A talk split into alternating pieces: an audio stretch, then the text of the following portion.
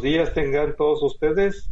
Después de algún tiempo de ausencia, vuelve un tío de México y un güey de España. qué título, qué título. Pero es cierto, es cierto. O sea, no entiendo por qué güey aquí, tío allá, pero pues son las formas en las que nos expresamos. A mí me gusta, a mí me gusta. Aquí estamos con Majai y yo soy Arturo. ¿Qué tal Majai? ¿Cómo estás? Bien, aquí andamos disfrutando ya del calor del verano, ya llegó ya. Eh, ¿Qué tanto calor hace? No, no hace tanto calor, el problema es la humedad. Como vivimos cerca, bueno, estamos en una isla, estamos rodeados de agua, eso es el problema, la sensación térmica más que otra cosa. No sé cómo sea vivir en una isla, pero debe ser divertido en parte, supongo, porque tiene sus pros y sus contras, obvio. Sí, no. Eh, la suerte es que, por ejemplo, a diferencia de donde yo vivía originalmente, aquí con un barco ya puedes ir a cualquier parte. Donde yo vivía antes necesitabas un avión sí o sí si querías ir de viaje a cualquier sitio y era estabas un poco más aislado del mundo. Pero bueno, es diferente. Es diferente. Sí, totalmente. Ah, aquí en Culiacán estamos de que podemos ir a, en bar, bueno, barco sí también, avión o camión, así que bueno, el, cielo es el límite, como dirían, pero pues no, no, no sé todavía lo que es vivir en una isla, tal vez en algún momento, ojalá. a veces sí es funcional, como por ejemplo, pues no sé, no sé cómo, cómo esté con la pandemia allá, aquí es un horror. Aquí es un horror. Allá, pues tal vez tengan más estrategias de control bueno, aquí las estrategias de control, bueno, tenemos, lo puedo decir con la mano en el corazón, el peor gobierno de la historia reciente y de mucho tiempo de la historia de España. Lo, te lo puedo decir. hablando de España, porque acá tenemos al, al Cacas, o ya le pusieron nuevo apodo, ahora se llama el, el Vitacilino, ¿cómo ves? Sí, al peje, sí. No, aquí, tenemos a Pedro el Enterrador y al Doctor Muerte, que lo conocerán como Fernando Simón, que era ha sido el portavoz del Ministerio de Sanidad durante mucho tiempo por el tema de la pandemia. Y, uh, todas las cosas se han hecho tarde, mal, y sin ningún tipo de control. Eh, hasta el día 26 estamos obligados a estar en exteriores, aunque estés solo en medio del campo, a usar mascarilla. Luego allá cada uno hace lo que le da la gana, ¿no? Pero que legalmente te puede pillar la policía y te puede multar por llevar mascarilla. Tenemos una deuda que ahora mismo ya sobrepasa el 130% del Producto Interior Bruto. Eh, han subido la electricidad un 60%. oh, eso es brutal. El combustible un 22% no se bajó el IVA de las mascarillas hasta que Europa les pegó un toque porque hay países que cobraban un 4% de IVA. El impuesto sobre el valor adquirido, no sé cómo lo llamarán allá en México. Mm, pues son unas son unas tasas con cuando tú compras un producto son unas tasas que te agregan por comprar un producto y hay diferentes tipos de tasas aquí en España dependiendo si es un producto con IVA reducido que es el 10%, super reducido que es el 4 el IVA normal que es 21% y luego hay artículos que se le llama artículos de lujo, que por ejemplo está todo lo que es la higiene femenina o la higiene en general, que se cobra más de un 21%, que son para artículos de lujo. Y ahora mismo pues, es mucho, es mucho. La electricidad la han subido y ahora dicen que para final de año sí tu comercializadora, porque claro, la electricidad no la tiene solamente la vende una empresa, pero tú puedes elegir quién te vende la electricidad al mejor precio. Entonces, si te cobran más de 45 euros por megavatio hora, puedes acogerte a un descuento de un 10%, pero si no, igualmente seguirás pagando en impuestos un 60% en impuestos y el otro 40% es el consumo. Es, es un puto robo a mano armada, o sea. Y la gente no se queja la gente no se queja porque, bueno, porque está... No, no, no se queja porque está el peso en el poder. Es que es muy curioso porque en España por tonterías mínimas ha salido Bueno, tonterías mínimas. Yo me acuerdo cuando hubo la crisis del ébola, que fue que yo me opuse. Sí, lo recuerdo. Que yo me opuse a que trajeran a la gente que está infectada de ébola a España, pero la trajeron. Eh, se murió un perro que se llamaba Excalibur y se lió la de San Quintín. No sé qué expresión hay en México para equivalente, pero que se fue de madre la cosa, ¿vale? Sí, se fue de madre. excelente, excelente, excelente. Sí, sí. Pues aquí se han matado unos 95.000 bisones en Aragón por una, no confirmación, una sospecha de que podrían tener COVID. Los animalistas callados. 11.000 millones que se han cancelado para que vaya a la sanidad. Las mareas blancas, es decir, supuestamente los sindicatos de sanidad no han dicho nada, no se quejan. Carajo. Se han despedido 3.000 trabajadores sanitarios en Valencia con una cadena de WhatsApp, algo que es ilegal. Es decir, te tienen que llamar, personar, darte un papel para decirte que te cesan en ese momento, no mandarte un mensaje de WhatsApp y decirte, no, estás despedido, ve a buscar tus cosas. Es que eso, es una putada. Y bueno, y muchas, y muchas, y muchas cosas que son, son innumerables, podría dar para un programa perfectamente de las cagadas que están habiendo. Pero bueno, eh, como yo digo muchas veces, la gente prefiere estar muriéndose de hambre, rebuscando en la basura, pero eh, al menos no gobierna la oposición. Es así de triste. Al menos, no, al menos no gobierna la derecha. No, sí, la oposición. Porque la derecha es mala. Sí. Y es así. el, problema, digo, permíteme tantito. El problema para los que no nos escuchan es que Maja y yo no somos de derecha. No lo somos tampoco son, pero, pero digamos la izquierda, ojo, ojo, y razones sobran. Y no es que la odiemos per se, es que cada vez que hacen algo se avientan unas chorradas que, caray, bueno, el, programa este se trata de eso. vamos a ver. A ver, ¿cómo no odiar la izquierda? Veamos. Vamos a hacer una pequeña. Eh, vamos a recapitular. ¿Por qué África, con todos los recursos que tiene, están en, están en la mayor mierda absoluta?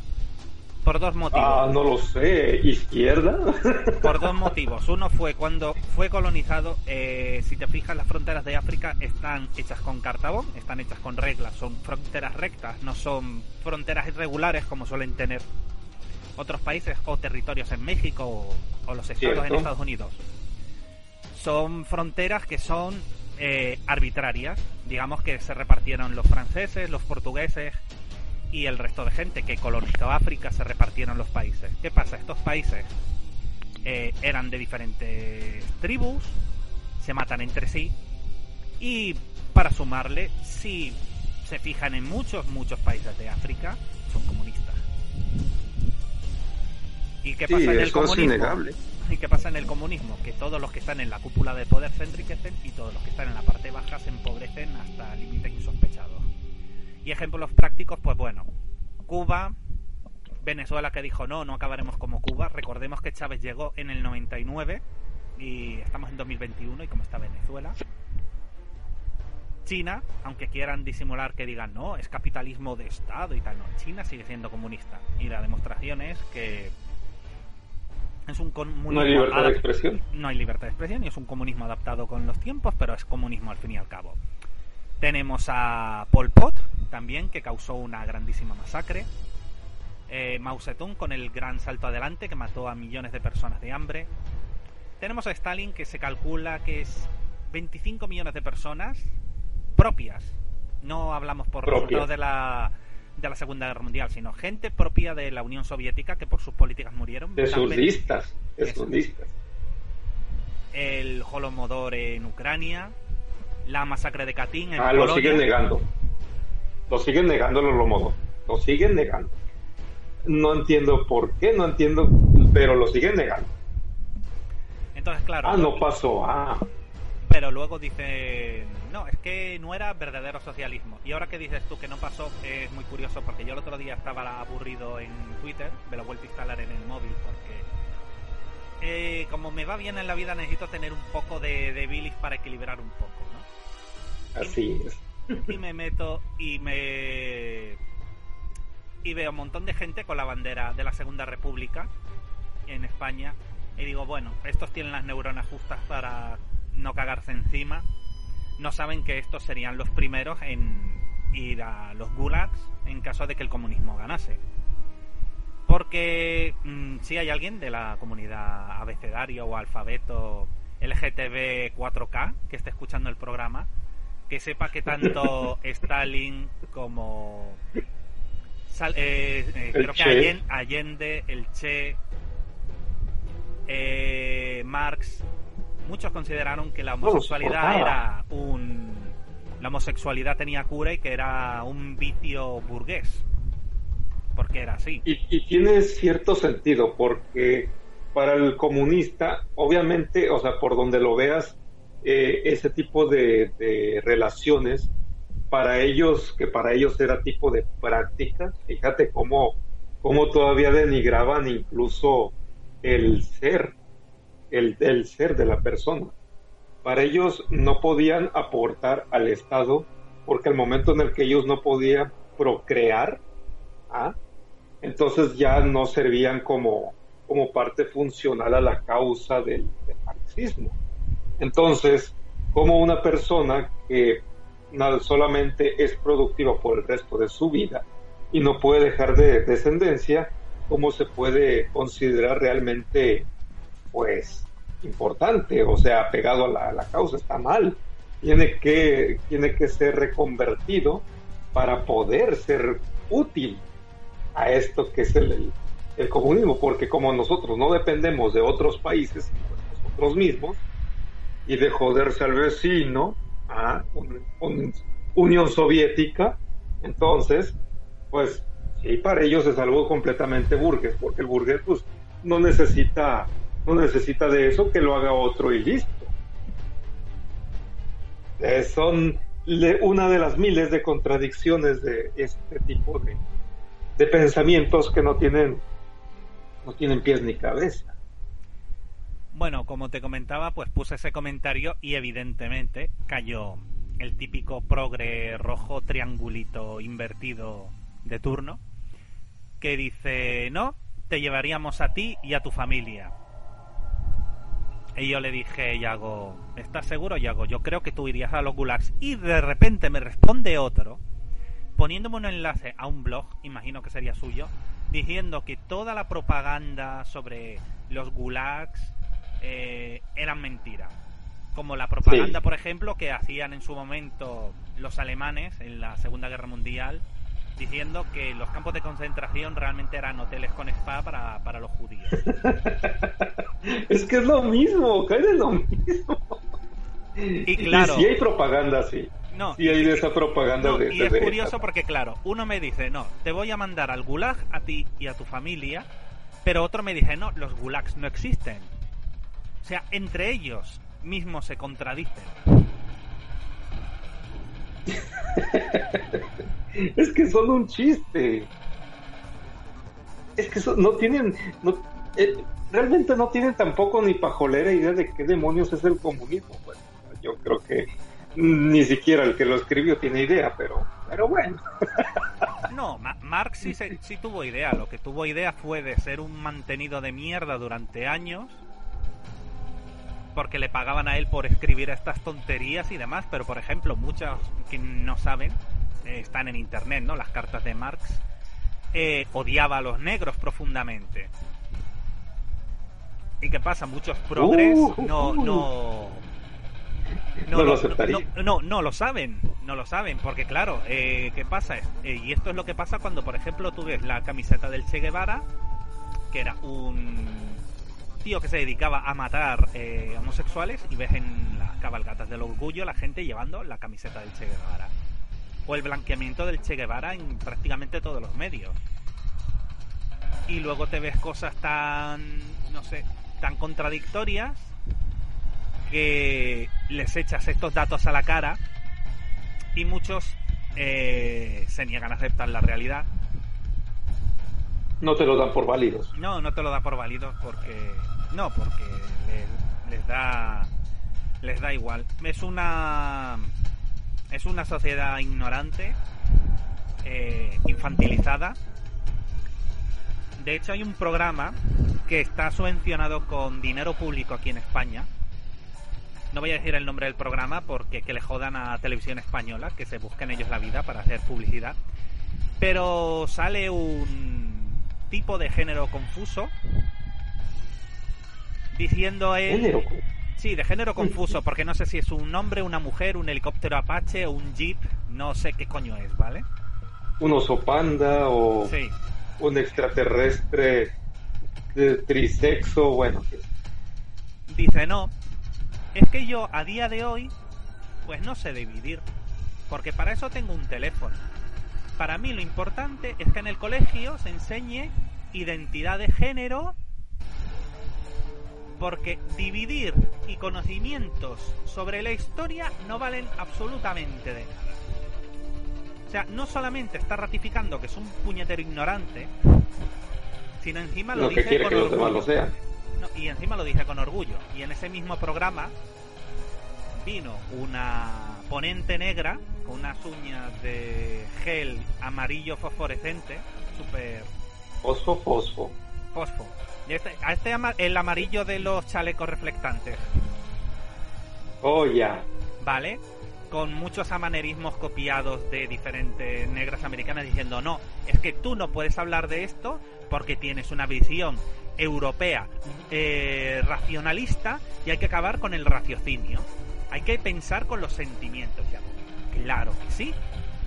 Ya, claro que sí. Pensemos con los sentimientos. En lugar de pensar con la cabeza, pensemos con la punta de la polla como hace un violador, o dediquémonos a pegar tiros como si fuéramos putos salvajes.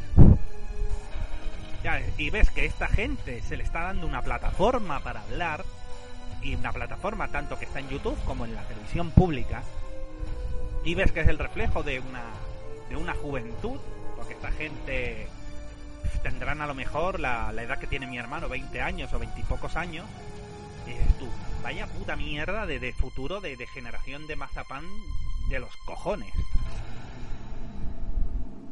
Eh, estaba jugando yo la otra vez Battlefield 1, solo jugué las campañas.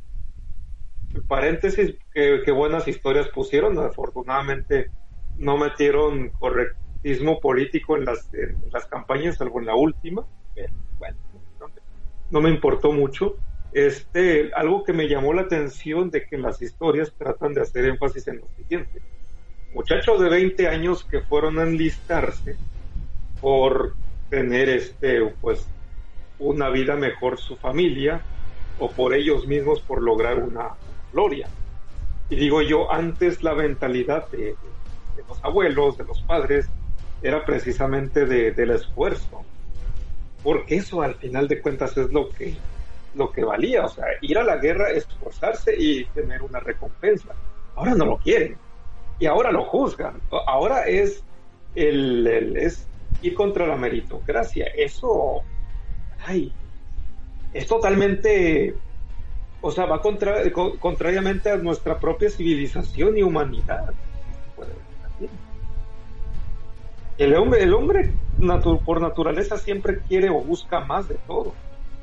Ahora, lo que esta banda de puñeteros lo que quiere solamente es un mundo hedonista donde puedan vivir cómodamente con todos los placeres.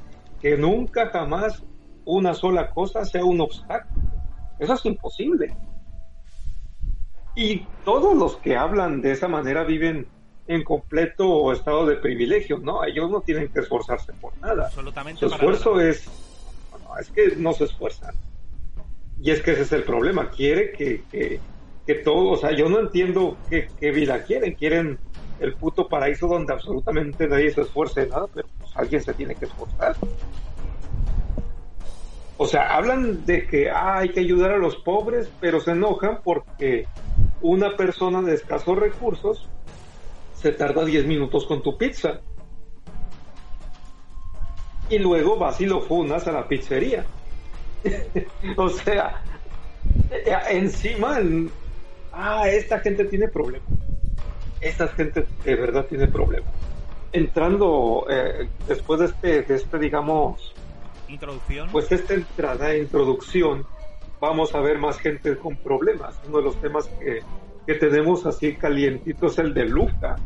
Oye viejo, yo no esperaba que algo así se fuera a salir de control. Bueno, para empezar, ni siquiera tenía idea que iban a estrenar Luca.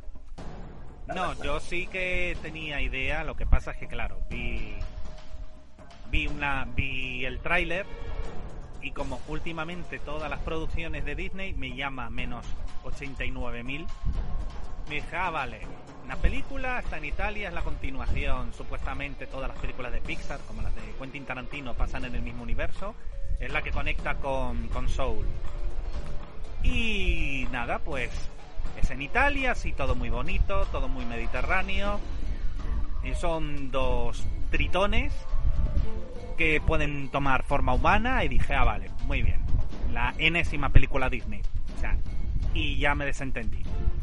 Porque no es mi tipo de animación, porque ya Pixar no tiene nada que demostrar, porque no tiene, para mi gusto, no tiene nada ya de, inventiva, no tiene nada nada que demostrar porque todas las películas de Pixar tienen el mismo patrón que se repite una y otra vez. Bueno, de hecho, recordemos la broma que gastamos en su momento de que qué pasa, eh, cómo era los juguetes, eh, qué pasaría si los juguetes tuvieran sentimientos, qué pasaría si los coches tuvieran sentimientos y luego salió Coco, qué pasaría si los mexicanos tuvieran sentimientos.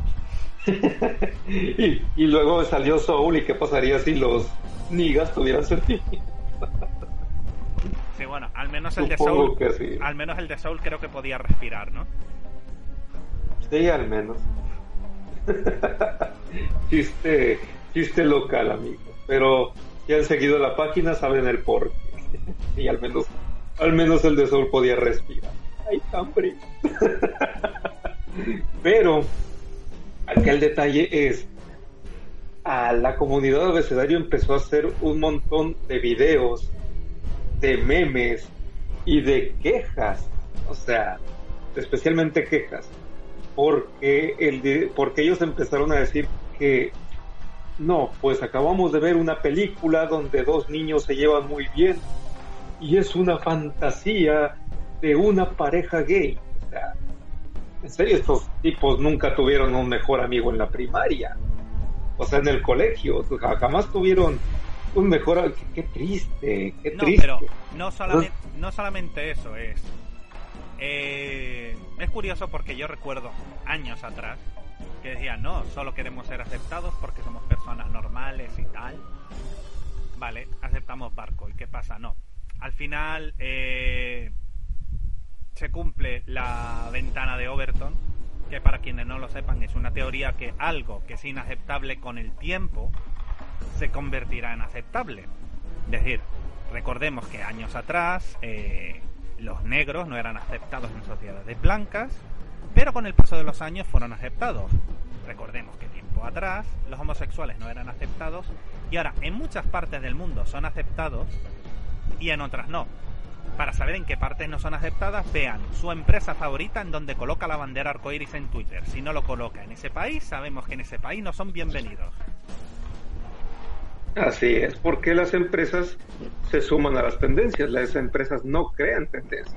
Los progres son mucho de decir que que una empresa crea una tendencia y pues no.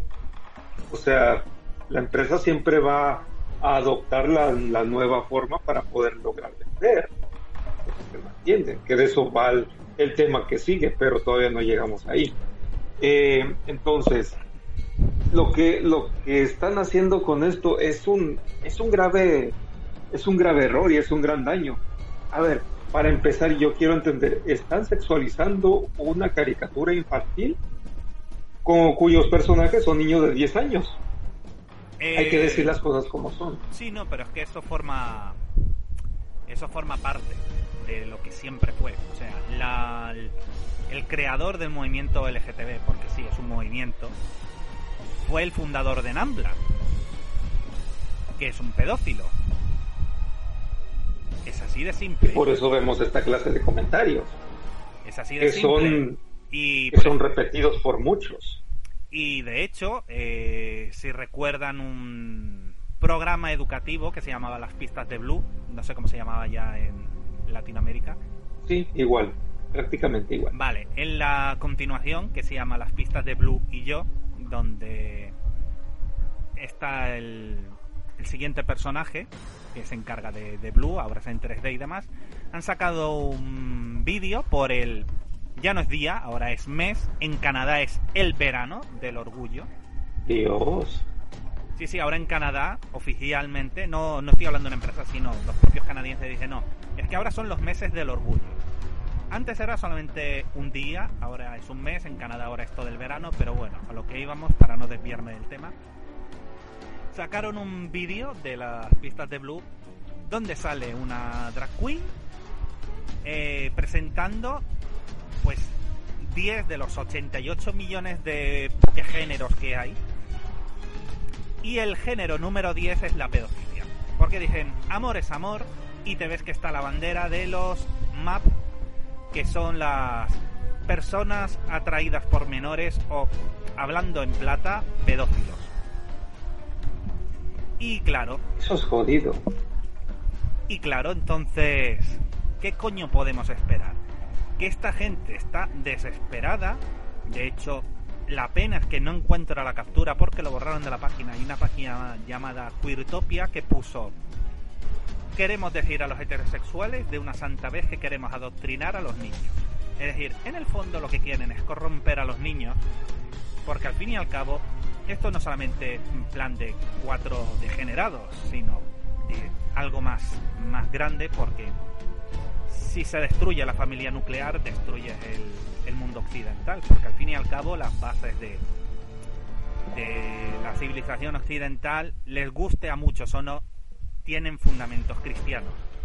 Tanto aquí como en México, luego adaptados cada uno con sus folclores, pero la base de las sociedades occidentales prácticamente en todo el mundo, quitando Asia y aquellos territorios, son los fundamentos cristianos y la base, la religión cristiana es la familia. Si destruyes a la familia, destruyes el soporte de una persona. Una persona que no tenga familia a la que acudir es vulnerable, es maleable y es lo que quieren hacer. Y por eso tenemos la generación. Pero es curioso. Sí, sí, sí, es curioso porque los rusos y los chinos todavía sus bases son totalmente familiares, no con los valores cristianos, pero a ellos no les hables de gays o, de, o de un montón de géneros, porque ellos te van a ver mal. Ya, bueno, pero no o tú no puedes llegar allá ya, pero no, y hablar de Ya, pero a ver, estamos hablando de China, se basa en el comunismo, ¿vale? No está la religión. No sé si se permite alguna religión ahora, alguna religión propia como el, el taoísmo en China, no me acuerdo si se permite. Pero, por ejemplo, en Rusia hay que recordar que los rusos son cristianos ortodoxos. No van con el. No tienen el mismo papa que tienen el resto de la gente, que son los cristianos católicos, que es el papa de, de Roma. No, tienen otra figura. Tienen otra figura. Y desde siempre Putin ha sido una persona muy conservadora con los valores familiares. Sí y ha apoyado mucho la Iglesia Ortodoxa, que ha pasado en todos los países donde se ha metido la progresía y donde además la Iglesia Católica ha pasado a un quinto plano gracias a el Papa que tenemos actualmente. Pues bueno, ahí vemos los Black Lives Matter, vemos las zonas prohibidas que hay en Francia, en Suecia, en Estados Unidos, en España también hay algunas seguramente. Y es lo que pasa cuando permites que se destruya tu, propia identidad por el buenismo y por el quedar bien. Sin embargo, países como Rusia, como Polonia, como Hungría, como han defendido con uñas y dientes sus valores, de momento, de momento aguantan.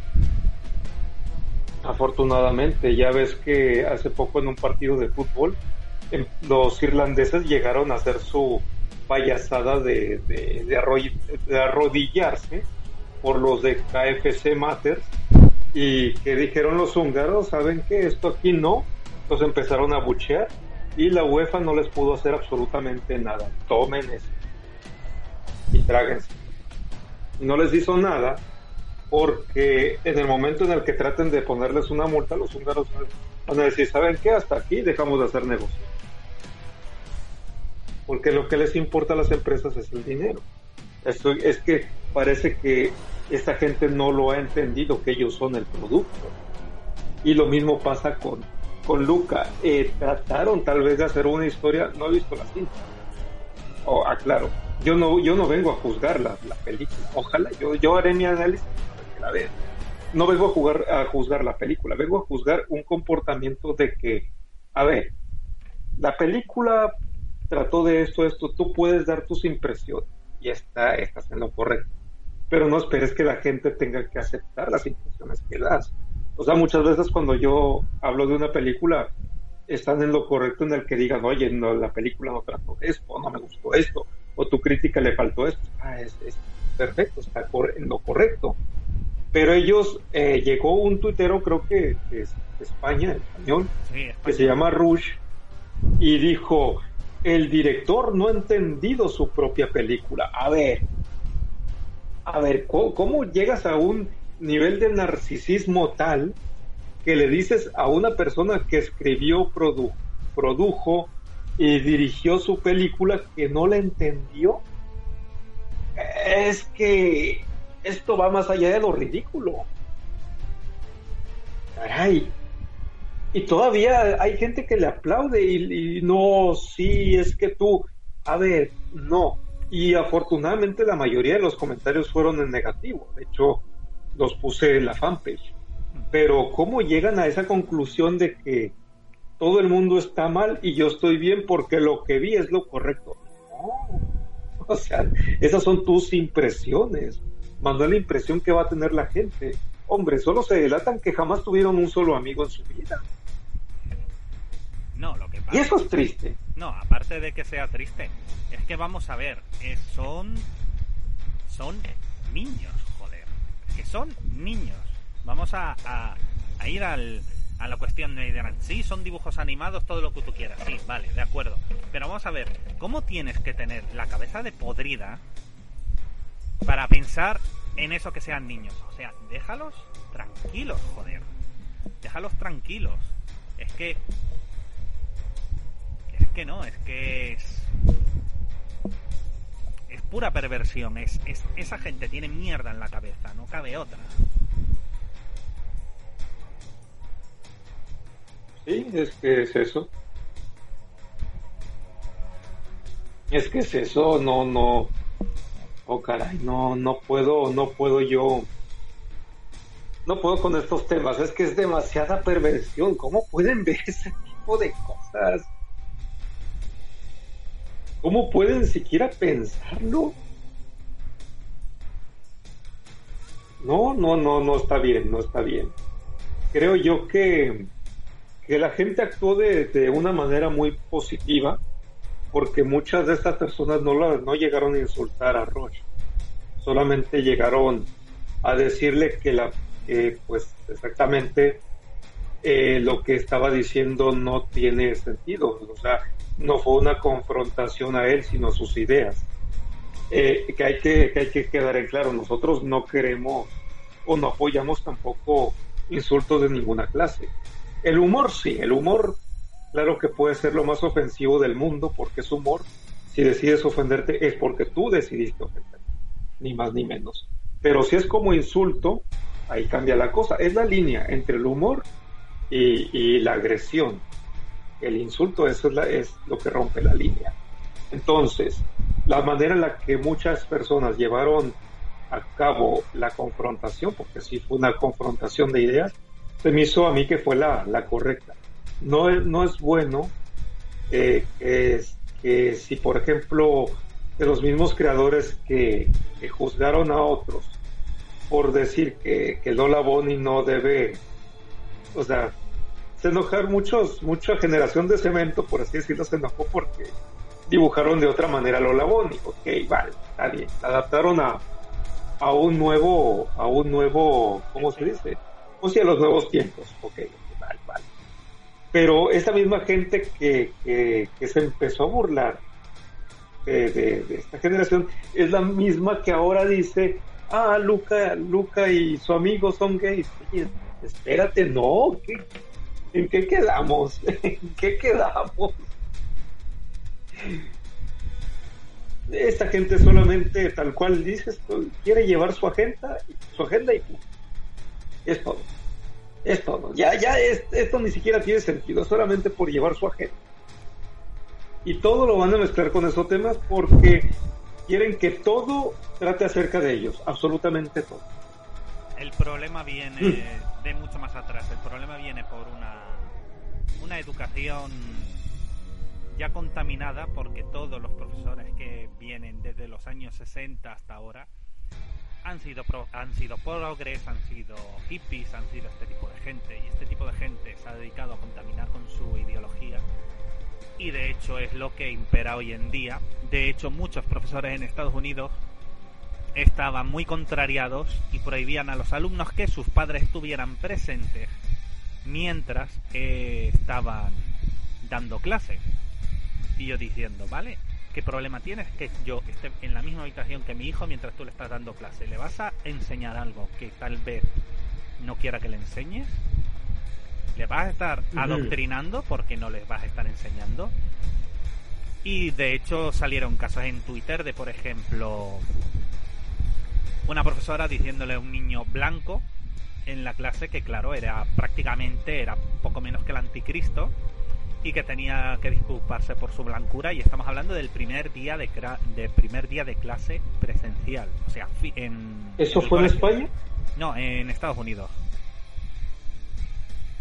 Porque en España también supe del caso de una profesora que bueno ni siquiera es profesora solamente da ponencias y ah, ha tratado la, la, gilipollas esta sí la la, la, palenciano sí. Sí esta es la Sí, esta es una feminista que cobra 1.700 euros por, por ponencia. Y Todas subvenciones, hay que aclarar. Todas subvenciones. Y básicamente sus ponencias es agrede a tu novio, porque al fin y al cabo él está en una posición de poder. Si él te agrede de vuelta, denúncialo por violencia de género. Y todos los hombres son machistas y tal. ¿Qué están consiguiendo con esto? Eh, muchísimos hombres se alejan de las mujeres como de la peste. Las mujeres se llevan la mano a la cabeza porque no pueden encontrar un padre para sus hijos. Y la sociedad está fragmentada.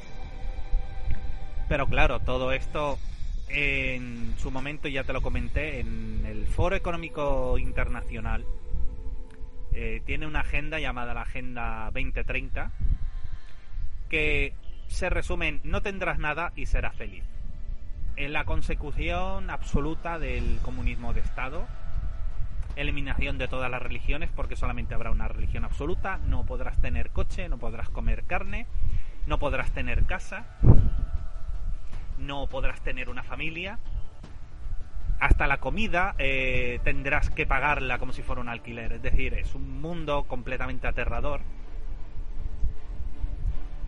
Sí lo es. Y detrás de todo esto, pues pues claro, tú vas viendo que con el en México no sé, pero por ejemplo en España gracias a la a la pandemia del coronavirus, pues prácticamente todos nuestros derechos fundamentales han ido al caño. Esto es una mierda enorme. La verdad es que yo tengo mucha incertidumbre por el futuro. No por mí, porque yo al fin y al cabo yo ya he hecho lo que tenía que hacer. Lo que viva, viví no tengo no tengo ningún tipo de de arrepentimiento sobre eso, pero claro, yo tengo yo tengo una hija y claro, quiero que esté en un mundo que sea feliz y que, se pueda cuidar y que pueda salir adelante. Y viendo las cosas como están ahora, pues la verdad, mm, poca esperanza tengo. No, es que poca esperanza hay. Poca esperanza queda cuando esta gente adopta esta clase de, pensamiento y quiere que sea hegemónico. Tal vez, yo no creo que algo así llegase a pasar, pero, pero todavía queda mucha gente que, se rehúsa a esta clase de, de nuevas líneas de pensamiento. Creo que en esa, en esa discrepancia, pues está, están como digamos en caso de, estar este plan en marcha, creo que no va a salir, o sea, y va a haber lugares donde nunca va a llegar esa clase de, de ideas porque pues el mundo no es solamente las grandes ciudades. Por, por fortuna el mundo no es las grandes ciudades. esta gente tiene la particular idea de solo pensarse ellos dentro de, la misma ciudad. No, nunca consideran los pueblos, nunca consideran las zonas rurales, nunca consideran las zonas aisladas. Ellos se ven a sí mismos solamente enfrascados en, una, en, sus burbujas de concreto, que al final de cuentas son burguesas, aunque les duela y aunque les cale y aunque lo odien, pero nunca ven más allá. Y por eso siempre que tienen una idea a colación, siempre terminan fracasando. O al menos es lo que, lo que para mí he logrado notar. Digo, no por nada la, la agenda de, esta, las agendas marxistas nunca funcionan. Eh, y yo creo que esta vez no va a ser la excepción. Quién sabe, el tiempo dirá, ¿no crees? Esperemos que tengas razón. De verdad Ojalá, ojalá. Eh, siguiente tema, porque lo de Luca de ahí, que, es que ni siquiera es como. Se me hace tan tonto tocar algo así, pero la gente de verdad se hace cada idea, cada idea. Ah, hablando de otros temas, aquí en México salió una polémica porque dicen que la gente blanca está en un lugar privilegiado, que, es, que ocupan el no sé qué tanto por ciento y que toda la gente blanca eh, pues es rica y así lo dicen. Uno de esos de los tantos tweets que, han dicho es de, de, una usuaria que literalmente, literalmente escribió, mano, no hay mexicanos blancos en pobreza. No hay mexicanos blancos en pobreza. Si esto no es polarizante, díganme entonces que... Y posteriormente, en, alguna, en algunos comentarios de Twitter, hacen alusión a que la palabra white no es racista. Cuando, lo, cuando la palabra la usan con otra clase de, adjetivos, muchos calificativos que digo yo, hombre, o sea, ¿tú qué me, tú qué me vas a contar? Me explico. Es que em, ya empezamos aquí a, a, a que, ok, yo entiendo que hay un problema de racismo en México, así como en, todos los países. Pero es que eso nunca se va a acabar. Y si añades más racismo, pues creas más división. ¿Cómo, cómo vas a lograr la aceptación? Diciéndole a las demás personas toda clase de improperios. Es que no tiene lógica lo que están haciendo. No tiene, no tiene lógica no tiene lógica tampoco lo que dicen. Todos los mexicanos son, todos los mexicanos blancos son, son, estos son ricos. A ver, eh, existen comunidades blancas que están alejadas. Muchas de, muchos, muchos mexicanos blancos viven en, la, en terrenos serranos, o sea, en las sierras. Algunos viven en los desiertos, mucho menonita que, bueno, por cuenta propia si lo, si así lo quieren, pero viven en, esos lugares. Ellos, como su cultura lo marca, no les interesa ser ricos, sino tener para poder vivir todos en su, a según su cultura y su forma de, ver las cosas, ¿no? Entonces, esa afirmación es totalmente absurda.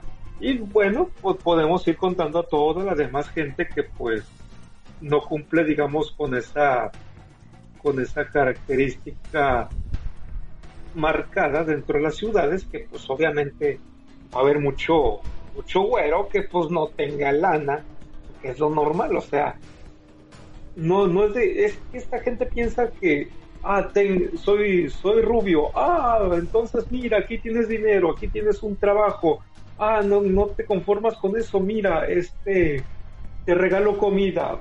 Hombre no funciona así no funciona así. Ahora bien, hay un montón de gente de España que ha venido a México y caray, no es blanca, no es blanca y tiene dinero. A ver, ¿me explico? Sí, no, a ver, el problema viene que los zurdos si no tienen doble rasero no tienen ninguno, es decir, eh, dicen que están en contra del racismo, pero son más racistas que los propios racistas. Es así de simple. Sí, totalmente. Eh, sin ir más lejos, por ejemplo, eh, Ulises, de aquí un saludo a Ulises, nuestro antiguo compañero de EDC. Eh, y fundador de este podcast prácticamente. Se lo robamos. ya no subió nada. Yo no sabía que él había sido abogado y él es abogado. Y... ¿Que no es de marketing? ¿Eh? ¿Que, no es mercadólogo? No, él, según me comentó, él tenía abogacía. tenía. Porque le pregunté un día si tenía Telegram y me dijo que no tenía móvil porque él cuando trabajaba de abogado acabó hasta las narices de, de tener móvil y demás. Y claro, yo porque nunca le pregunté, ¿no? Porque siempre me, estaba hablando de, bueno, de su trabajo habitual, que es hacer pizzas, que es un trabajo como cualquier otro. Y claro, y, el, problema ese es el, digamos, el San Benito o el prejuicio que tiene mucha gente en la cabeza, ¿no? Que se piensan que eh, todos los mexicanos que sean prietos o que sean eh, de una manera determinada, pues son gente que están en el estrato bajo de la sociedad o que estén. No porque eso es eso es ser idiota, ser idiota. Hay sitios donde pueden vivir gente que tengan una renta media o media alta, pero que sean sitios humildes, bien por comodidad, bien porque sus padres viven cerca, bien porque tienen tranquilidad hay miles de factores, no solamente tienes que basarte en el color de la piel de la persona. Porque sin ir más lejos, yo vivo en un sitio que no es el mejor del mundo, pero yo no vivo mal. Y soy una persona que sale adelante todos los meses y sale bien. Y mi mujer, por ejemplo, eh, tres cuartos de lo mismo. Ella se dedica a la enfermería y los dos pues nos ganamos bien la vida, pero estamos en donde estamos porque nos es cómodo para el colegio de la niña y porque estamos en el centro de la ciudad, pero no estamos en la parte más bollante de la ciudad. Porque significaría normal es clase media. Sí, pero que no significaría eh, pagar mucho más por tener menos un piso más pequeño, por ejemplo, porque ese es el problema cuando tú si tú quieres tener una casa grande, quieres tener terreno, lo que sea, tienes que alejarte de la ciudad y tienes que valorar. ¿Me interesa conducir todos los días media hora para ir y para volver, para tener una casa más grande, estar en el campo, eh, tener tranquilidad? Por ejemplo, esa fue la decisión que tomaron mis padres, que se compraron una casa en un barranco. ¿Qué pasa? Yo no tenía carne de conducir y para mí era una putada, pero para mi padre que tiene un coche, él coge, vuelve a casa y él sabe que está en su casa en el barranco, en su finca, con sus plantas, con sus animales y que nadie le va a tocar los cojones, nadie le va a molestar. Claro, claro, válido, válido. ¿Y qué pasa? Eh, a mi padre le ha costado su esfuerzo ganarse esa casa y demás, pero mi padre no es ningún tipo millonario entonces, ¿qué pasa? La gente se piensa que no, es que este tío, como es mm, eh, blanco, o rubio, ojos azules, o como quieras, o como el. No me acuerdo ahora el nombre del pendejo este que se presentó por León, creo que era de Morena, puede ser.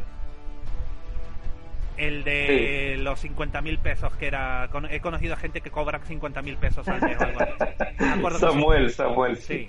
Samuel García de Nuevo León. Sí, ahí está. Ahí está. El... Claro, la gente se piensa, no, es que este tío eh, es rico porque vive en la ciudad. Y dices tú, vamos a ver, es que eso es... Hay gente que le gusta vivir en la ciudad, pero lo hacen por una situación más práctica. Si hay gente que tiene que estar todos los días, por ejemplo, trabajando en una oficina y no quieren perder muchísimo tiempo o no quieren madrugar dos horas o una hora y media antes para tener que coger el coche y desplazarse, pues esto lo, valoran.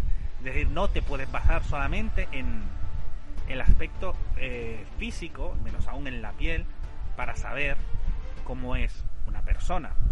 Si quieres saber el nivel adquisitivo de las personas, lo más lógico siempre es ver la región donde vive estas personas. No es lo mismo una persona que tenga un piso en el centro de Madrid, que puede costar a lo mejor un millón de dólares el metro cuadrado que una persona que tenga un piso en la periferia, en las ciudades dormitorio que se llaman, que son sitios donde se han creado un montón de pisos porque no había nada, hay mucha estepa, no había nada, se han creado pisos donde la gente han comprado un piso allí y cogen el coche y se van a Madrid porque saben que ese piso lo pueden pagar a costa de sacrificar todos los días una hora de su tiempo para desplazarse. Pues sí, es que no, no se puede tener la vida perfecta, o no siempre. está claro, pero esta gente no lo entiende. Ellos, no sé qué, qué problema tienen, pero ayer, por ejemplo, tuve una, una discusión en Twitter un tanto absurda, porque pues sí, comenté un chiste de que, de, lo que, bueno, entonces, digamos, Nixican y no se deben sentir, sentir ofendidos porque es una sátira, porque habían dicho, ah, es que el vocablo de Waxican es una, es una sátira, no debe considerarse insulto. Ah, vale. Entonces si digo Nixican, es una sátira, no lo tomen como insulto. Ay, es que tú eres un racista. Ah, bueno, bueno, pues en qué quedamos. ¿En qué quedamos? A ver, se están otra vez, es decir, si eres progre tienes un costal de contradicciones. No, sí, aparte luego la... las cosas como son, todas las culturas, absolutamente todas, todas, todas, todas, todas las culturas sobre la faz de la Tierra son racistas y los mexicanos no son una excepción. De hecho, me hace mucha gracia una expresión que me comentó Ulises que era siempre hay que echarle un frijol al arroz blanco. No falta el En este caso, en este caso es un blanco en el en, todos los frijoles prietos. Entonces, me, hizo mucha gracia la, la expresión, pero yo diciendo, vamos a ver, es lo importante al final es, eh, la gente puede tener prejuicios, pero al final tus actos van a hablar más de ti que otra cosa. Sin ir más lejos, yo jamás, nunca pensé que con lo que pasó con el metro allí en, en México, jamás pensé que la gente echara de menos a Peña Nieto. Porque fue unánime, un montón de gente dijo, no, Peña Nieto hubiera venido. Se habría equivocado de estación, pero por lo menos habría venido. Y ni siquiera AMLO ha hecho eso, no ha tenido la decencia. Nunca lo hizo. No. No, solo lucra con. Solo ha lucrado con la desesperación de las personas. Y muchos le creyeron. Y eso es el problema de, de, esta gente que son igual a AMLO. En realidad, AMLO, o, eh, sí, pues López, el presidente de, de México, es el mexicano promedio. Eh, y cuando me, me refiero al mexicano promedio, va a sonar bastante clasista y racista, y me importa un carajo si no ven así. Pero por desgracia, la gran mayoría de los mexicanos. Eh, el mexicano promedio es inculto, el mexicano promedio es flojo, el mexicano promedio es ofensivo y el mexicano promedio es mediocre. AMLO ha sido lo suficientemente mediocre para estar justificando todas sus acciones a la fecha. Ha sido lo suficientemente inculto para tirarle odio a la clase media cuando es el motor de este país. Ha sido lo suficientemente em, torpe y todo lo demás como para emprender estas cruzadas que no van o no llegan a ningún lado. Entonces esta gente se siente totalmente identificada con él, por eso no hay protestas. Eso y que muchos de sus grupos de choque son los que se la pasaban protestando, por eso ya no hay protestas, porque él pagaba esas protestas. O de alguna manera él convencía a la gente de que hiciera esas protestas. Muchos ni siquiera ocupas pagarles, solamente tienes que decirles que vayan y pues van, porque no tienen otra mejor cosa que hacer si, les tiran a la meritocracia es porque ellos no, no se sienten capaces de lograr nada. Su pensamiento es así. ¿Para qué voy a hacer esto si de todas maneras voy a ser pobre? O sea, ¿para qué me esfuerzo? Mejor dame, dame una beca, dame una, una ayuda y yo soy feliz. Voy a seguir siendo pobre, pero soy feliz. Eso es lo que quieren. que la clase media sea como los burros de carga, mientras los pobres que no tienen que esforzarse, pues vivan de, de las limosnas dejan. Y es que esto, esto es así.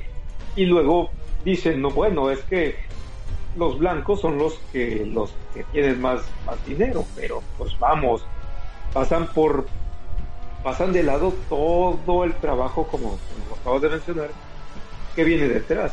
Hombre, yo he tenido toda clase de jefes y jefas en trabajos. Yo jamás me pregunté quién era blanco, quién era prieto, quién era negro, quién era...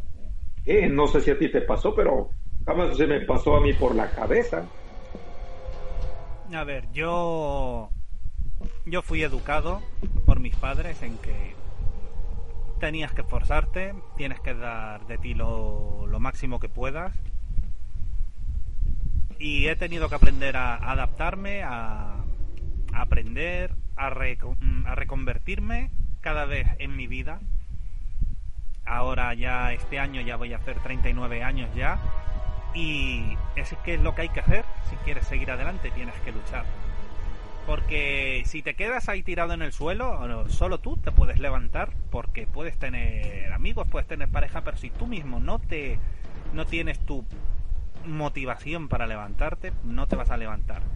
Ojo, ojo, quiero matizar que esto no va para gente que, por ejemplo, si que viva en una situación de extrema pobreza, como los hay, que la vida, la, vida les ha dado, en, hasta en el carnet de identidad, se dice aquí en España, que les han dado golpes por todos lados la vida, pero aún así yo he visto gente que ha estado que ha estado muy mal, que ha estado muy mal y han salido adelante. Eh, sin ir más lejos, mi propio padre, él cogió antes de acabar bachillerato, él estaba él estaba sin nada y él salió adelante, consiguió un trabajo, ya él más adelante consiguió una casa, consiguió un coche y él estaba sin nada. Entonces, al final lo que hay que hacer es escoger y es enfrentarse porque a la vida la vida va pasando y tú puedes decidir si te quedas te quedas. si te quedas quieto todo el mundo te, va a pasar digo. no, no hay. Y evidentemente no todos tenemos las mismas aspiraciones. Es decir, si alguien es feliz trabajando en un Oxxo, pues oye, pues bien por esa persona, porque ¿por qué no? O sea, esa, si esa persona, a ver, hay gente que me han preguntado, eh, ¿tú por qué solamente te has sacado, porque yo soy técnico informático, ¿por qué te has sacado solamente de técnico informático y no la carrera universitaria y hago? Porque mi pasión era arreglar los ordenadores. A mí, yo sé programación, sé algo de programación, pero no es lo que a mí me apasiona. Entonces, ¿para qué voy a hacer algo que luego no, no voy a ejercer porque no me apasiona? Hay gente que hay gente que le gusta y es necesario, ¿no? Gente que le gusta eh, trabajar en, en Emaya, que es la empresa de residuos que hay aquí, la gente que se dedica a recoger la basura y todo esto, y no cobran mal. Un camionero aquí de Maya si hace noches y demás, puede llegar a cobrar unos 5.000 dólares al mes, que está bastante bien como sueldo. Sí. Sí, se escucha bien. Si eres mexicano más.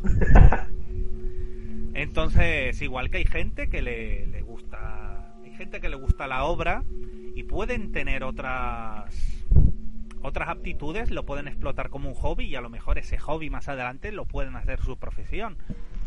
Pero lo importante es que la gente, si quieren estar determinados a conseguir tener algo con su felicidad, van a tener que luchar por ello. Porque si esperan con la actitud esta de, no, es que me va a mantener el Estado porque soy una víctima y necesito que me den dinero y demás, vale.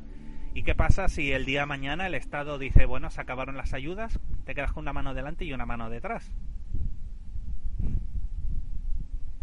Y ahora sí, ah, es que estos corruptos eh, son esto y esto y ahora sí le van a tirar al gobierno.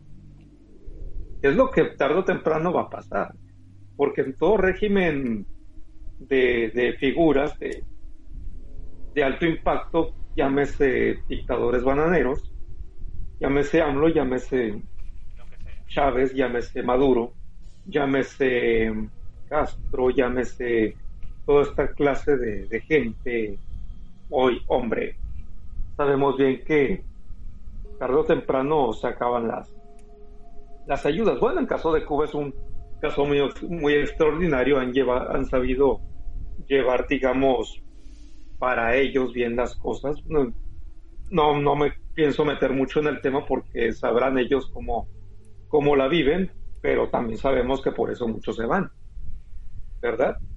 Yo no me quiero meter en, en ese tema, pero sí quiero abordar. Es una, a ver, es una realidad objetiva, Arturo. es una realidad objetiva de que se ¿cuánta gente, ¿Cuánta gente intenta entrar ilegalmente en países socialistas y cuánta gente intenta entrar en países capitalistas? Ahí, Exactamente. Ahí lo dejo. Exactamente, ahí, ahí está, ahí está.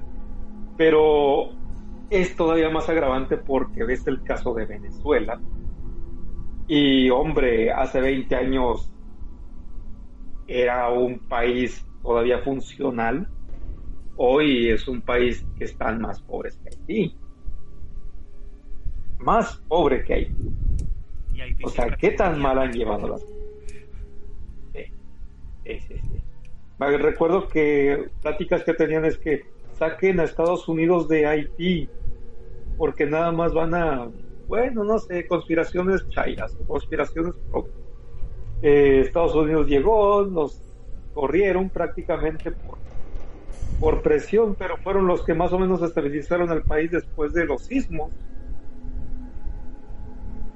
Y eso es cierto, o sea, hubo estabilidad, un poco, al menos, al menos social, no hablemos de política, o sea, estabilidad social, porque el país era un polvorín, era de que se iban a llegar a haber muchas masacres con un montón de gente matándose por comida. Afortunadamente, pues hubo organizaciones internacionales que al menos intentaron poner un poco en orden. no todo es malo, pero tampoco todo es bueno. Y es que esta gente solamente, y dicen Estados Unidos mal, es malo. Eh, Europa mal, es malo.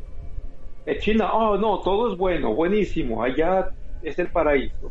Rusia, ah, quiero, quiero a Putin, amo a Putin. Eh, sí sabes que el tipo es un represor. No, no, no, no. Es, eso, es, propaganda de Occidente. hombre, ¿qué queda? Siempre hay claroscuros, siempre hay claroscuros. Pero en esos claroscuros hay lugares que hay más oscuros claros. Por eso el tema de Venezuela. Por eso nunca nos vamos a quitar ese, ese tema. Y si vemos que las mismas medidas de ellas se están tomando en un país como este, sabemos bien que las cosas no pueden acabar muy bien. Y también allá en Venezuela también hicieron esa misma división de clases sociales. No hablemos de razas, porque también lo hubo. Pero división de clases sociales sí. Hoy el presidente está atacando aquí en México a la clase media, seguro ya sucedió en España, así como Chávez lo hizo con la clase media, los cifrinos, que le llaman en Venezuela y AMLO está repitiendo simplemente la fórmula. Es, go, es goebelismo en su máxima expresión. La, porque la derecha y la extrema y la derecha extrema y la izquierda extrema se juntan. Es la verdad. Sí, no, es que ¿Qué ha pasado? ¿Qué ha pasado eso en España? ¿Qué ha pasado de que le tiran a la clase media también?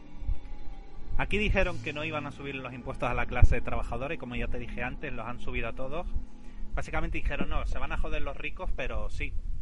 Eh, Pablo Iglesias ya ha dejado de dar por culo porque se ha dejado de ser vicepresidente, pero está cobrando 5.000 euros mensuales porque eh, es una especie de indemnización si él no ganaba las elecciones. En lugar de volver a su cargo, él ha dejado su cargo y ahora le van a dar un programa de televisión Irene Montero tiene 450 millones en su ministerio que llegan aproximadamente para las víctimas un 0,4%. Todo lo demás queda repartido en una red clientelar enorme. Como por ejemplo un curso que van a sacar en, creo que era en Zaragoza, si la memoria no me falla.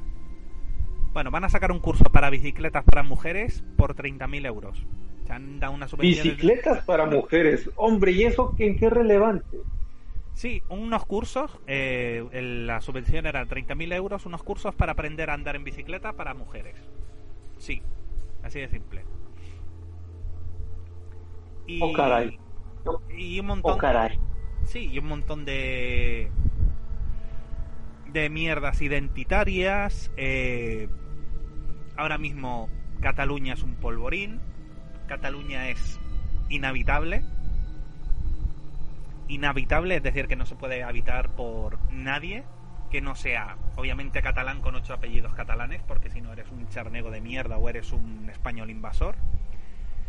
Han, gracias a permitir a los Puyol, que era una, una familia allí muy fuerte, que estuvieron durante años con el Partido de Convergencia y Unión, eh, inyectándoles dinero para mantenerlos tranquilos y hacer cada vez más grande el monstruo del independentismo eh, ayer ya el rey firmó los nueve indultos por malversación de fondos eh, de estos políticos presos catalanes. Y ahora dicen que eso no es suficiente, que lo que hace falta es la amnistía para que pueda volver Puigdemont, que sigue fugado en Bélgica. Se fugó dentro de un del maletero de un coche. Mm. Y yo estoy viendo que sí, eh, España se va a balcanizar. Es decir, España va a desaparecer como, como tal. Se va a fragmentar primero Cataluña. El problema es que detrás de Cataluña puede venir Valencia y puede venir las Islas Baleares porque ellos en su universo particular sueñan con los países catalanes y los países catalanes según ellos engloban pues serían las Islas Baleares que es donde resido yo y Valencia. Hay otros sitios como Galicia que tienen también lengua propia, Asturias que también tiene lengua propia, el País Vasco que quiere anexionarse Navarra para formar Euskal Herria. Y ahí tenemos, por ejemplo, eh, las muletas del gobierno, porque el Partido Socialista no tenía suficiente para gobernar en solitario, entonces está con Esquerra Republicana de Cataluña, fundada por exmiembros de Terra Llure, un, un grupo terrorista catalán, está EH Bildu, formado por exmiembros terroristas de la banda ETA. Oh, cara. Y tenemos a Unidas Podemos, que es Izquierda Unida, y Podemos, que está inyectada con toda la ideología de los bolivarianos y toda esta mierda de Maduro. Y aparte tenemos más Madrid, que es la decisión de Podemos, porque Milhouse, también conocido como Íñigo de Rejón, eh, se alargó porque no le dejaron ser el segundo de a bordo. Y claro, Pablo Iglesias puso a Irene Montero porque era la que se estaba cepillando en ese momento, pero a sus otras queridas ya las ha colocado en, en diversos lugares públicos para que cobren dinero. Y al final es todo una mafia es todo una mafia y entre el coronavirus y este gobierno te puedo asegurar que se está haciendo muy largo este año y el año pasado ni te cuento. Porque no solamente es que son ineptos y han destruido el país, no solo eh, económica y socialmente, sino es que es una destrucción más allá de lo inimaginable. O sea, Política social y económico. Sí, o sea, nosotros eh, antes teníamos a Zapatero y, dijimos, no, es el peor presidente que ha habido en la historia de España, pero eh, Pedro Sánchez ha dejado el listón tan alto que yo creo que lo, único que falta, lo único que falta es que tire una bomba atómica en medio de Madrid, que es donde está gobernando ahora mismo PP y Vox. Yo creo que es la, la guinda del pastel sería esa, que tirara ahí una bomba atómica, porque creo que es lo único que le falta por hacer al gobierno. Creo que es lo único que le falta. Al menos no es AMLO. no sé, no sé qué decirte, te lo digo así de claro. O sea, ¿te acuerdas cuando hablábamos en su momento que si Peña Nieto o Rajoy estaban en una competición a ver quién de los dos era más menso? Pues este año han subido el nivel. No, sí. Y es que para aquellos que nos escuchan, es en serio. Antes hablábamos de, de Peña y de Rajoy y los dos se supone que son de, la derecha. Las mismas que. No es que seamos quejumbrosos compulsivos, es que simplemente, pues, y ves tu día a día, ves que lo que pagas como contribuyente no es lo que tienes, pues obviamente te vas a quejar. O sea, estas son quejas ciudadanas, porque somos ciudadanos de nuestros respectivos países, pero eso somos. Entonces, mucha gente toma, por ejemplo, esta clase de audios, esta clase de pláticas y empieza inmediatamente a polarizar, excuse me, pero no tenemos una afinidad política. Aquí el que la hace la paga y sencillamente como, como eso. Es que parece que hoy en día está mal hablar de ciertos temas porque es un pecado inquisitivo. Es que el nivel de corrupción que hay en España es, es endémico, es decir, no hay no hay ningún partido político que no se haya manchado con algún caso de corrupción. Es que yo me acuerdo, por ejemplo, de una de Podemos aquí, ellos cuando iban de adalides de la limpieza política, que decía que la pobre no iba a llegar a final de mes y no cobraba 80.000 euros al año.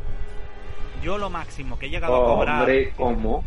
Yo lo máximo que he llegado a cobrar, y me considero clase media, son 20.000 euros al año. Sea, estamos hablando de un salario que es... De cuatro veces más. Es una salvajada. Y eso ya sin entrar en... ¿Cómo pueden decir eso? ¿Cómo pueden decir eso? ¿Con qué cara? 80 mil al año. Que eso en peso mexicano no sé cuánto es, es, es una... Pero es una, es una barbaridad, entonces. Yo digo...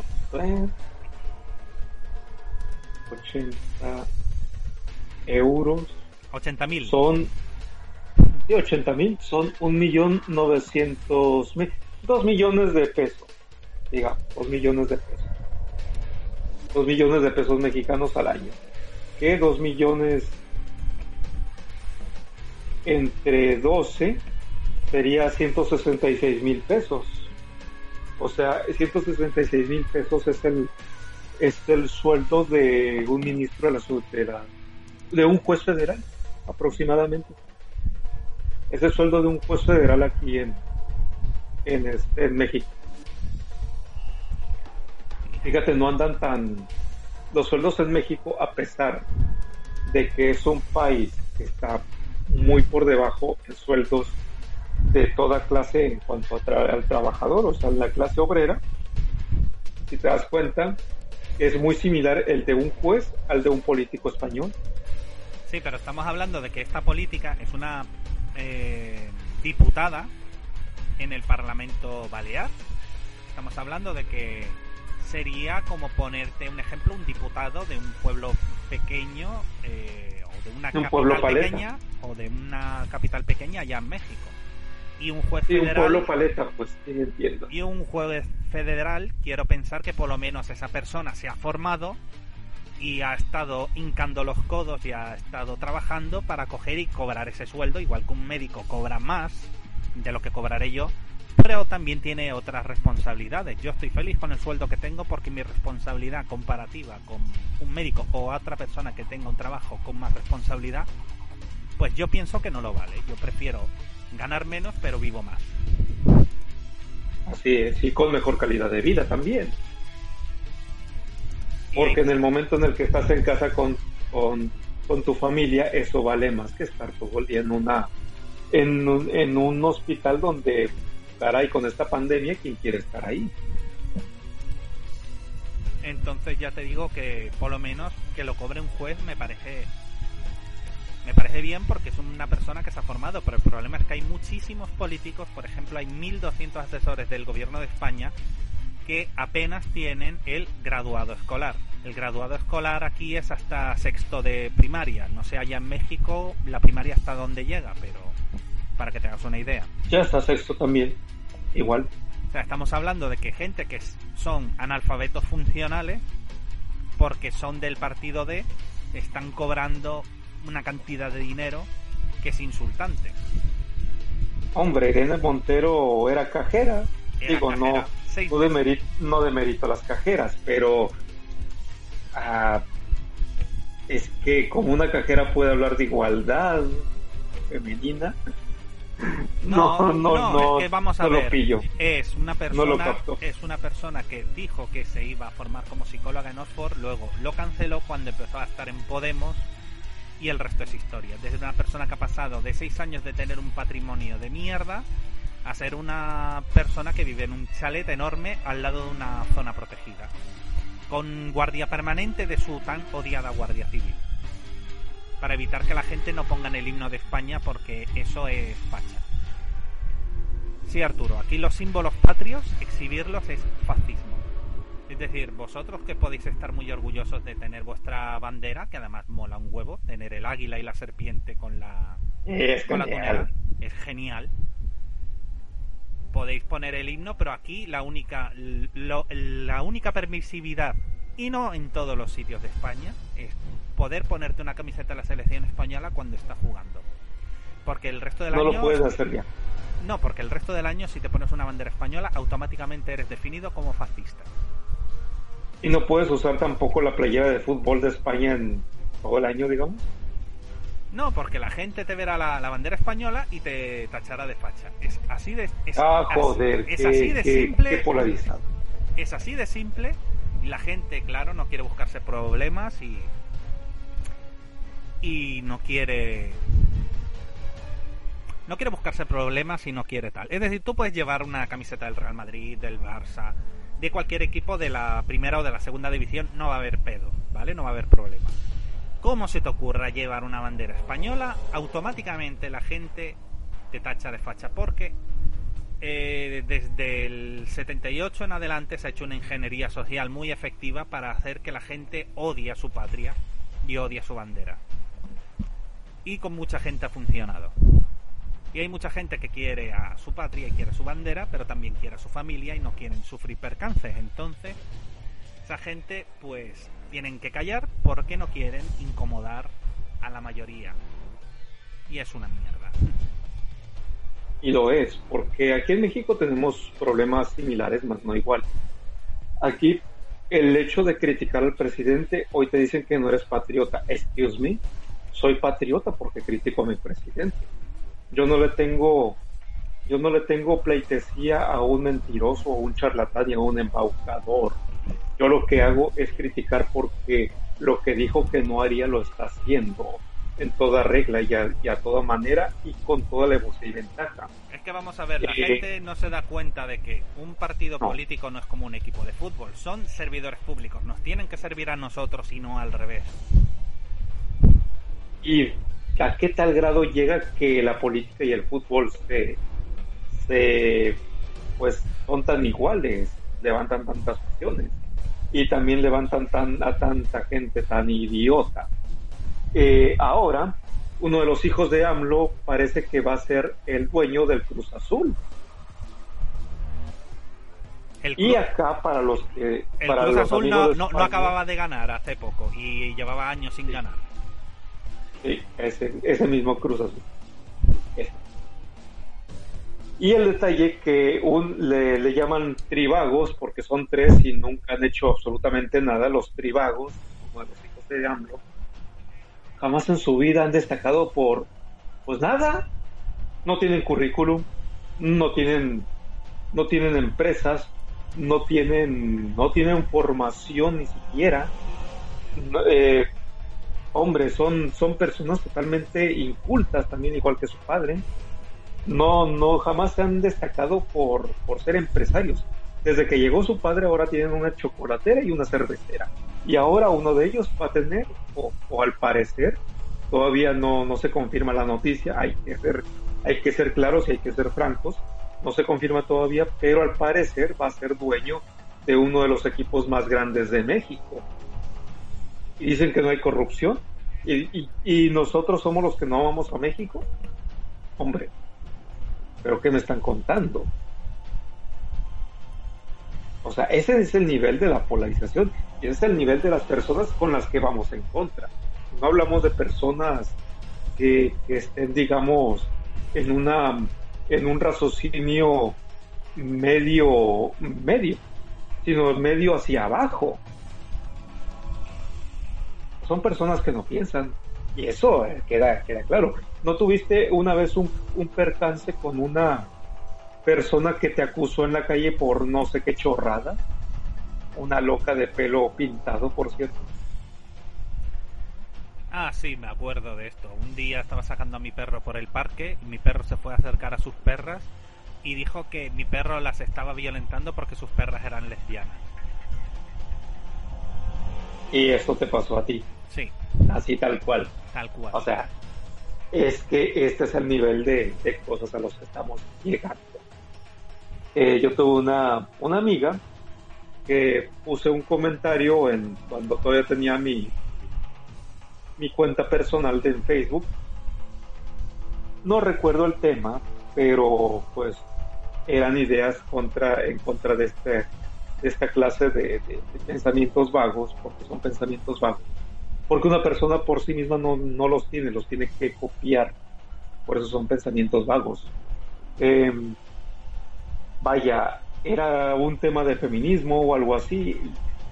Recuerdo que había hecho una crítica de un tema por el estilo. Y agarró y dijo nada más, es que esto yo no lo quiero en mi vida. Pum, me, quitó su amistad, pero yo, yo pensé, a ver, ¿en serio te estás poniendo de, de manera de que solamente por no llevar tu misma línea de pensamiento, ya este automáticamente, automáticamente ya decides insultar, violentar e inmediatamente bloquear a la persona, no es eso demasiado, pues no es eso demasiado y punto. La gente eh, se ha acostumbrado a vivir en las cámaras de eco, solo quieren escuchar lo que quieren oír, no son capaces de enfrentarse con ideas contrarias. A mí por mucha repulsa que me produzca los comunistas y los socialistas, que al fin y al cabo los comunistas son los que ejecutan, los socialistas son los que señalan, por algo que digan la gente, es que comunismo y socialismo no es lo mismo. La mierda, es exactamente la misma mierda. Aún así, lo sigo viendo porque hay gente con la que yo me llevo bien que son socialistas. Hay gente con la que me llevo bien que son comunistas. Y no van a cambiar. Yo les puedo expresar y mi también Cabe decir. Ajá. Yo les expreso mi opinión. Y también cuelga decir. la suya y aquí paz y después gloria. Y también cuelga decir que hay mucho, mucha gente que es monárquica y con la que no, que, que también te llevas muy bien, aunque no, no confirmes o no comulgues con todas sus ideas. O sea, aquí va de lo mismo, ¿cierto? Puedo asegurar que ahora mismo, después de haber firmado los indultos, el rey, eh, muchos monárquicos se han, se han convertido en republicanos, te lo puedo asegurar. ¿En serio? En serio. Oh. Oh, caray. Esto no está bien. No, pero es que, a ver, teniendo en cuenta que el rey está casado con una reina regente que antes era una presentadora de televisión que siempre fue republicana y que su padre cogió y abdicó en el peor momento de la monarquía española y que en el fondo a Felipe VI le da igual España y él quiere coger y largarse, porque estoy seguro de que va a coger y va a terminar en el exilio como acabó su abuelo en su momento, pues en la, es una tradición histórica en España. Un rey se queda, un rey se va. Un rey se queda, un rey se va. Pues ahora toca el rey que se va. Y seguramente, pues, no sé si España se convertirá en una república, si se, queda, si se quedará paralizada la monarquía, no sé qué coño va a pasar pero ahora mismo el si te metes en Twitter el descontento que hay es bastante grande. Yo nunca no, ya lo vi, sí, sí que es grande. Yo no me considero monárquico. A ver, siempre estuvo ahí la institución. Yo sé que no.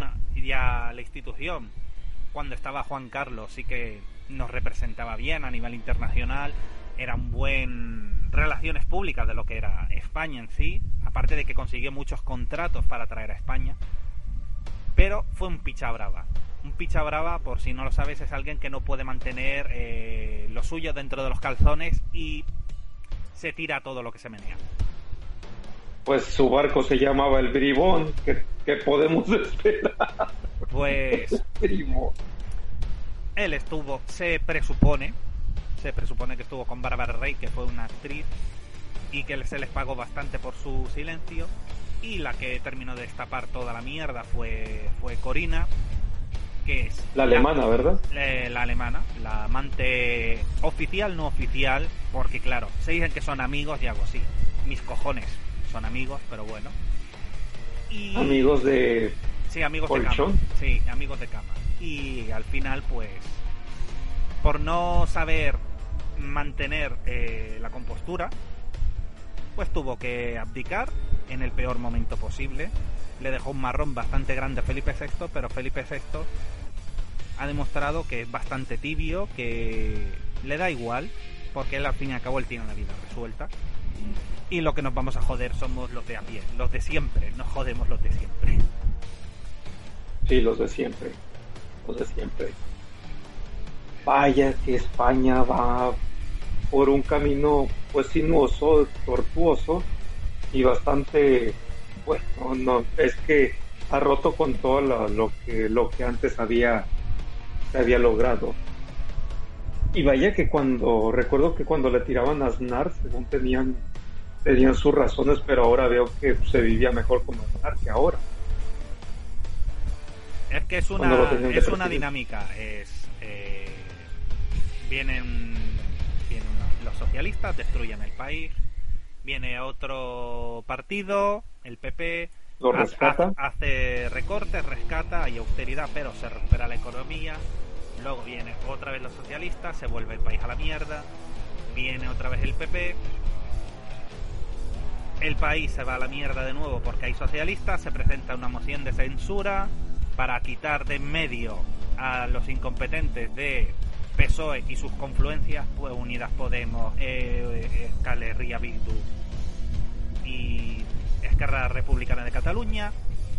Y solamente votan a favor Vox y votan en contra Unión del Partido Navarro, supuestamente conservador, eh, Ciudadanos, el Partido Veleta y Partido Popular, también conocido como Partido Podrido y llevado por Pablo Casado, también conocido como Pablo Fracasado, eh, también llamado la derecha cobarde y acomplejada. ¿Qué pasa? En Madrid ha triunfado el PP, pero ¿por qué ha triunfado el PP? Porque la gente no ha votado al PP, eh, la gente ha votado a Ayuso, es decir, ha votado a la figura. Pero veremos en las próximas elecciones a ver qué pasa. Si tenemos próximas elecciones, que por favor, esperemos que hayan unas próximas elecciones. Allá no tienen un un instituto electoral como lo tenemos en México, que es el INE, Instituto Nacional Electoral, que no depende del gobierno. Eh, no. Aquí tenemos la, oh. empresa que conta los votos, se llama Indra, y se sospecha, se rumorea que Indra trabaja estrechamente con la familia de Soros, trabaja estrechamente con, con Pedro Sánchez, y para rematar la faena, los votos por correos, eh, la empresa la gestiona un amigo personal de Pedro Sánchez que lo ha colocado en la jefatura de correos. Entonces ahora mismo estamos un poco acojonados, ¿vale? Por decirlo de una manera suave.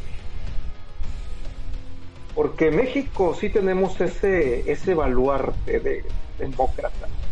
Que por ejemplo, que a los chairos no les gusta porque Sabemos bien que al Chairo solamente le gusta cuando gana su partido. Si no gana su partido, entonces es fraude. Cuando ganan ellos, entonces hicieron cosas.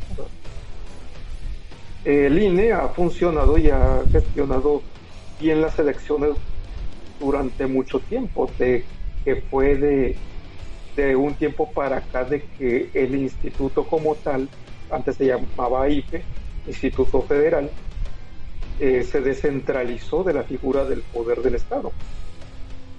Entonces ahora es un organismo autónomo y no le rinde tributo, pleitesía, pago o lo que sea alguno a lo que es la federación, que son los poderes del Estado. O sea, el poder de, el, poder de turno, en este caso el presidente y Morena, o sea, está fuera, por encima de ellos.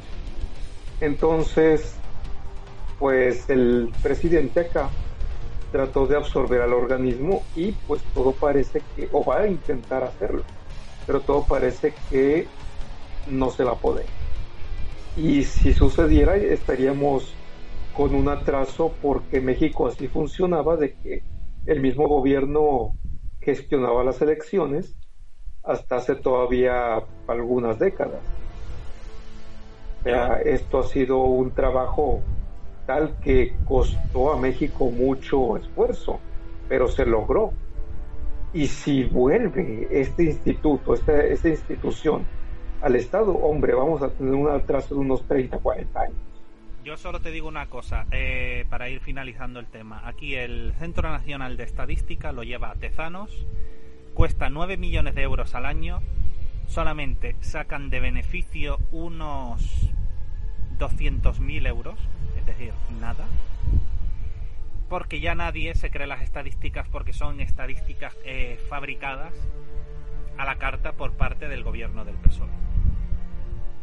Entonces, cuando sabes perfectamente que las estadísticas no te puedes fiar porque son números cocinados, no son números reales, no puedes confiar en no puedes confiar en el Estado, entonces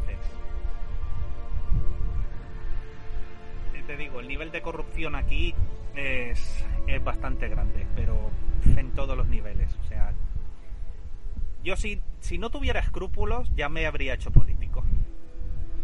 El problema es que quiero dormir bien por la noche si yo no tuviera vergüenza, que aún la tengo, también fuera político. He, pensado en meterme ya más que nada para rescatar esta nación, pero llegas a la conclusión que donde vayas va a ser la misma porquería. Solamente uno pierde tiempo, esfuerzo, dinero no, dinero lo ganas, pero pierde una parte de su vida en nada, porque al final no resuelves nada.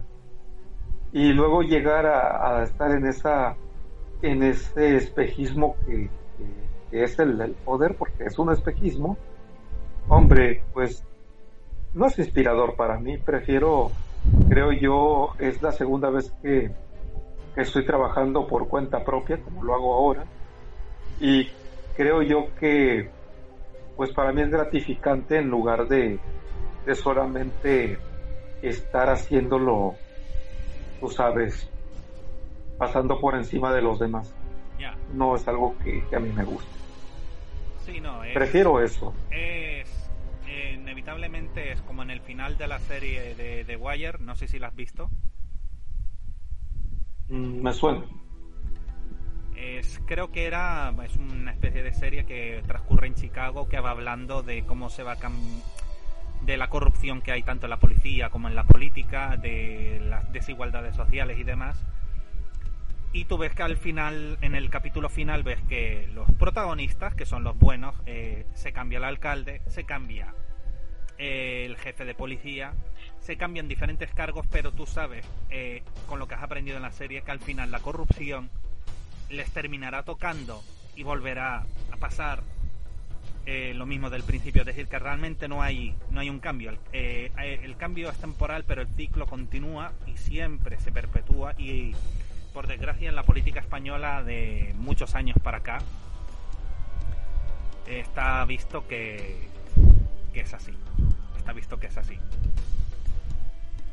Y sabes que es lo curioso, aquí en México tienen esa manía de que culpan de toda España, incluso de la corrupción actual. Hombre, llevamos 200 años como país independiente.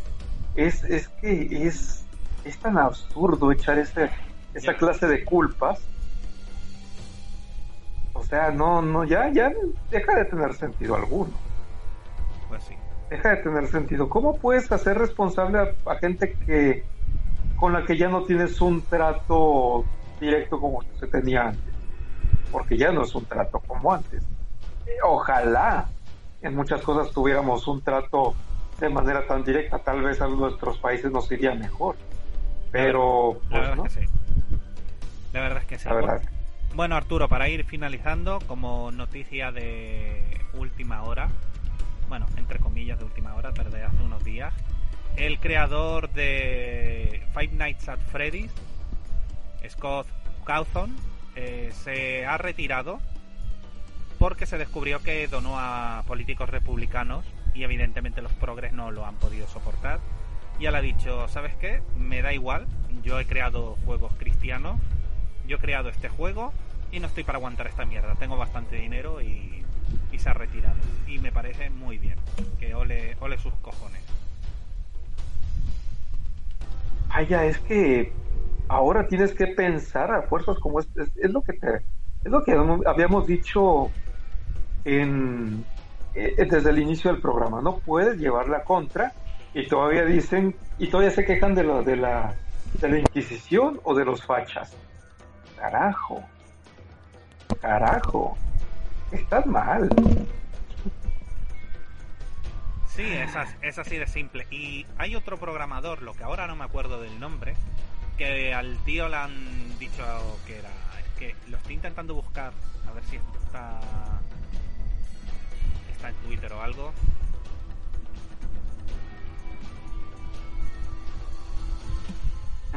A ver si me sale por aquí. En lo que en lo que tú encuentras. hay un, eh, es que no me acuerdo, no me acuerdo ahora el nombre del programador, pero hay otro programador de videojuegos también que ha dicho, ¿sabes qué? Me importa una mierda vuestras opiniones, yo voy a seguir haciendo el juego, si no te gusta no lo compres, pero me das, me das igual, o sea, pasa de los guerreros de la justicia social. Daniel Babra, ¿no será? El de, el, creo que es checo, creo que es checo o algo así de, de, Europa del Este, el que creó este, el juego de Kingdom Come Deliverance, ¿no será ese? No, ese también ese también ya hace tiempo, ¿no? Pero uno uno reciente. Estoy mirando aquí en un blog que lo suelo, que lo suelo controlar. porque Daniel Babra ya tiene unos años. Eh, para aquellos que no lo sepan, eh, un montón de locos empezaron a decir que su juego era facha porque pues no metió diversidad, pero él quería hacer un simulador de la vida medieval o de la Europa medieval de, los años de la, pues sí, del oscurantismo. Entonces, un montón de, de, críticos de videojuegos empezaron a, a, catalogarlo de esa manera y él dijo, no, o sea, eh, yo tengo aquí mis registros, yo, yo estoy estudiando, yo voy a hacer el juego que yo quiera y para las personas que quieran jugarlo. Y a él, a los progres no les gustó y una loca bajo el nombre Azul Corrosivo, que, es este crítica de videojuegos, impidió de alguna manera que se presentara a España en una de las ponencias que por cierto ya estaba pagada y bueno, dijo, ah, pues no me quieren allá, no voy. Jódanse. ahora lo he encontrado. Es Kovarex, eh, el fundador de la empresa Factorio, que es Michal Kovarik, básicamente oh, le, ha dicho a los guerreros de la justicia social que se vayan a la mierda. Que sus ideas políticas son suyas y que se le, le chupa un huevo. Así de simple, que le chupa un huevo. Es que ¿por qué tenemos que estar nosotros a expensas de los pensamientos de otros. Sea, hay libertad de expresión, pero y también hay libertad de pensamiento. Entonces, ¿por qué quieren que a fuerzas todo mundo pensemos igual? Ah, porque es lo que quieren, un pensamiento único al final. Bueno, Arturo, con tu permiso, me voy a ir retirando porque me están reclamando ya por acá. ya es hora y ya es hora. Nos vemos la próxima, que no sé cuándo sea, pero aquí estaré. Un saludo, amigos. Un saludo para todos. Hasta luego, Pajay. Hasta luego, Arturo.